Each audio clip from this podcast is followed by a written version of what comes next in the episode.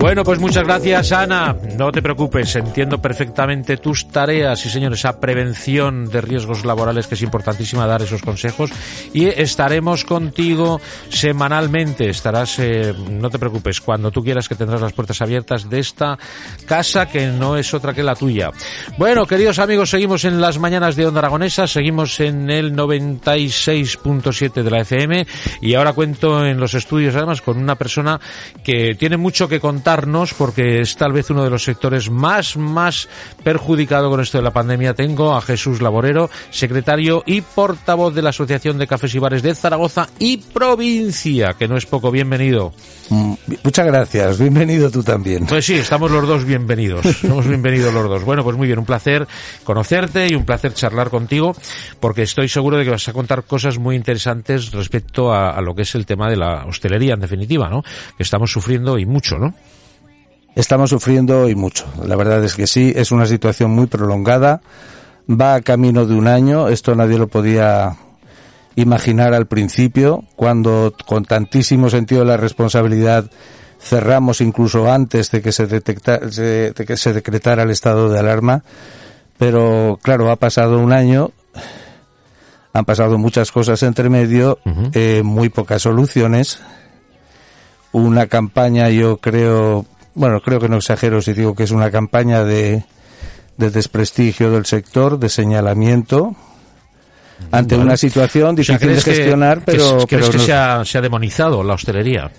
Yo creo que sí, porque básicamente no solo la hostelería, pero pero sobre todo la hostelería ha sido la que ha recibido las las restricciones más duras ante cualquier situación eh, de, de los contagios comprendiendo la gravedad de la situación y desde luego desde el primer momento lo hemos eh, lo hemos asumido, lo hemos aceptado. También fuimos los primeros en intentar poner remedio e implantar medidas para esto, sabiendo que era que era algo pues eh, muy grave, pero no encontramos ni, de ninguna manera el sentido de la proporción en cómo se ha abordado, cómo se ha gestionado todo esto eh, eh, bueno, echándonos encima pues prácticamente todas las restricciones, que es lo mismo tácita y a veces incluso explícitamente culpabilizarnos de la situación y por lo tanto también crear una imagen de desprestigio del sector.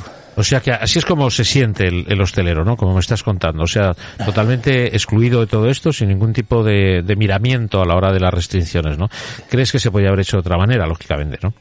Desde luego se podría haber hecho de otra manera. Así es como nos sentimos y además de esto debería decir abandonados.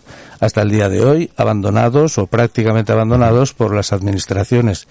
Hemos hecho propuestas desde el primer momento, eh, pero desde el primer momento, desde abril y hemos culminado a que las administraciones se pusieran de acuerdo entre sí, porque nosotros hemos ido llamando a, todas las puertas una por una.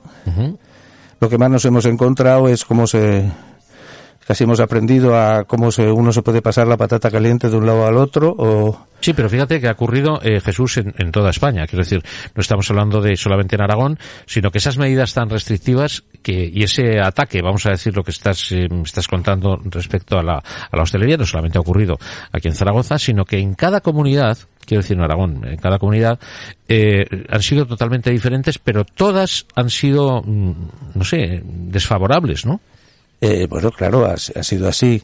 No olvidemos que Aragón en particular eh, tiene, contamos con una ola más.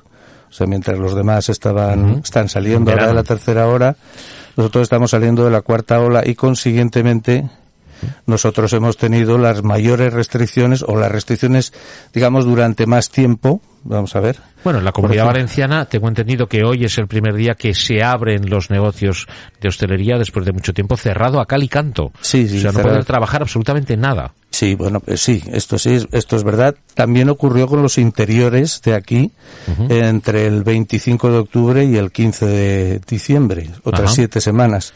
Pero es que nosotros, donde eh, cuando el resto de la hostelería en, las demás comunidades trabajaba prácticamente con normalidad, nosotros ya casi no estrenamos, no nos dio tiempo a estrenar aquella nueva normalidad. Porque nosotros tenemos ya severas restricciones desde el 13 de julio, que prácticamente solo han ido más. Por decirte Eh, nuestro sector, que es el de cafés y bares, también el del ocio nocturno, del ocio nocturno. Ya ni hablamos. eso es una cosa que, merece un capítulo aparte y. Es increíble, es increíble. Pero, por ejemplo, el de los cafés y bares, eh, por la tipología de los negocios que son asociados a nuestra, a nuestra, a nuestra organización, cafés y bares, justamente, pues muchos basan su actividad en el, en el uso de las barras. Eh, las mesas son digamos, son un apoyo, pero no es lo fundamental. Somos muy de barra, y Muchos, claro, y, muchos de ellos ni siquiera ni tenían ni han tenido la, la posibilidad de tener terrazas que donde a lo mejor otros han podido defenderse un poco mejor, vamos a dejarlo así. Sí, sí es verdad que el ayuntamiento sí ha dado un poco de, manga ancha, esto quiero decir, a la hora de poner las terrazas, ampliar las terrazas, ¿no? sí, eso, eso es cierto. O por lo menos yo he visto que, que se han visto terrazas ampliadas, eliminando plazas de aparcamiento para poder, no sé, tener un poco más de espacio, ¿no? Sí, en ese sentido el ayuntamiento de Zaragoza sí que ha, ha estado también muy receptivo, muy al contrario, otras administraciones ha estado también muy receptivo. Y... ¿Otras? ¿A qué te refieres? ¿Otras? Bueno, pues eh, como administraciones, pues tanto al gobierno de, Aragón como la Diputación Provincial de Zaragoza, en fin, Diputación Provincial de Zaragoza, nosotros... sí, pero esto no, vamos a ver, esto no, no, entiendo muy bien. La responsabilidad mm, sale del Gobierno de Aragón, el Gobierno de Aragón mm, deja la responsabilidad en las manos de los municipios o no, pasando por las Diputaciones Provinciales o no. Eso es lo que quiero que me aclaras. Bueno, nosotros desde el primer momento entendimos... ¿Te está gustando este episodio? Hazte fan desde el botón Apoyar del podcast de Nivos. Elige tu aportación y podrás escuchar este y el resto de sus episodios extra. Además, ayudarás a su productor a seguir creando contenido con la misma pasión y dedicación.